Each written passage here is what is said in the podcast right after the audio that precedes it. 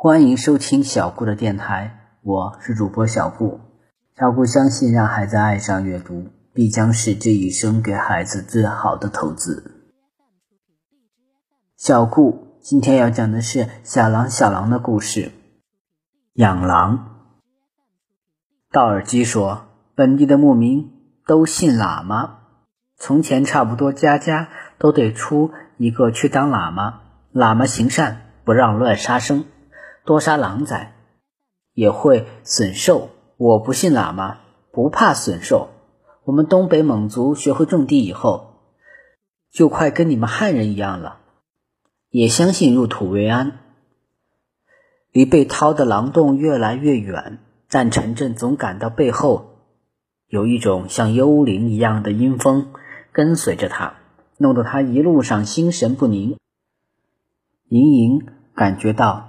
灵魂深处传来的恐惧和不安，在大都市长大，以前与狼毫无关系的他，竟然决定了七条蒙古狼的命运。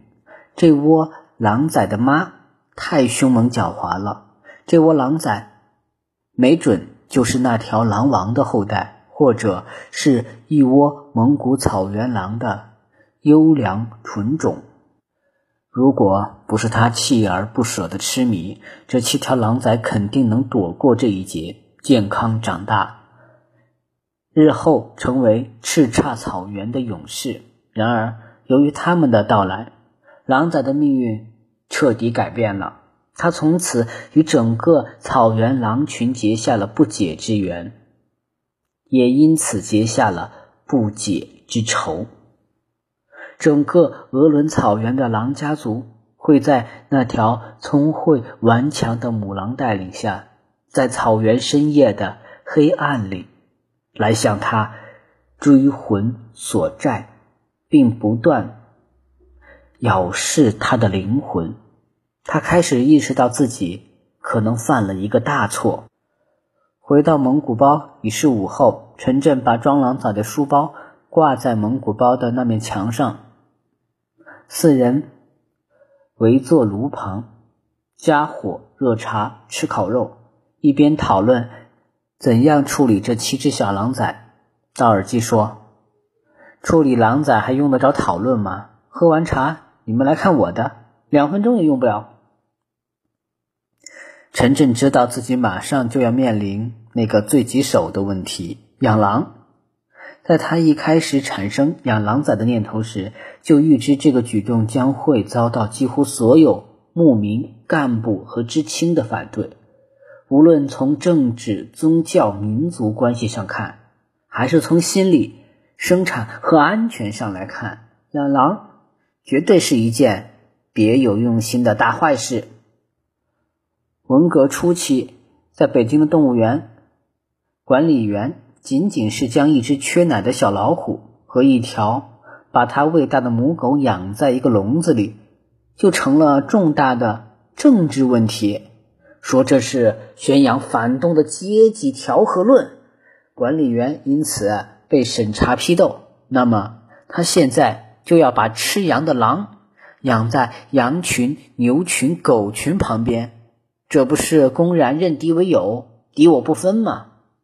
在草原，狼既是牧民的仇敌，又是牧民，尤其是老人心中敬畏的神灵和图腾，是他们灵魂升天的载体。神灵或图腾只能顶礼膜拜，哪能像家狗家奴似的被人豢养呢？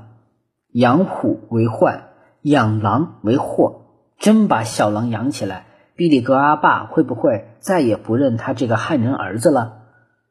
可是陈震丝毫没有要亵渎神灵、亵渎蒙古民族宗教情感的动机。相反，正因为他对蒙古民族狼图腾的尊重，对深奥玄妙的狼课题的痴迷，他才一天比一天更迫切的想养一条小狼。狼的行踪如此神出鬼没。如果他不亲自养一条实实在在看得见、摸得着的活狼，他对狼的认识只能停留在虚无玄妙的民间故事或一般人的普通认识水平，甚至是汉族仇恨狼的民族偏见之上。从他们这一批知青在一九六七年最早离开北京之后，大批的内地人、内地的枪支弹药就不断涌入蒙古草原，草原上的狼正在减少。再过若干年，人们就可能再也找不到一窝七只狼崽的狼洞了。既然这次自己亲自抓住了狼崽，就一定要养一条狼。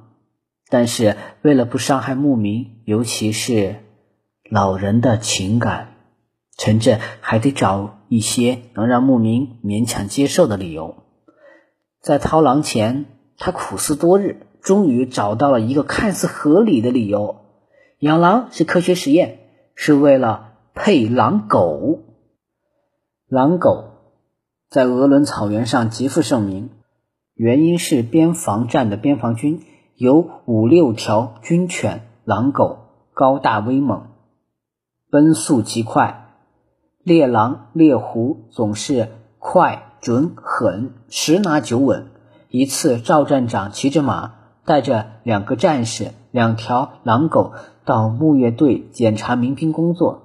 一路上，两条狼狗一口气抓了四条大狐狸，几乎看到一条就能抓到一条。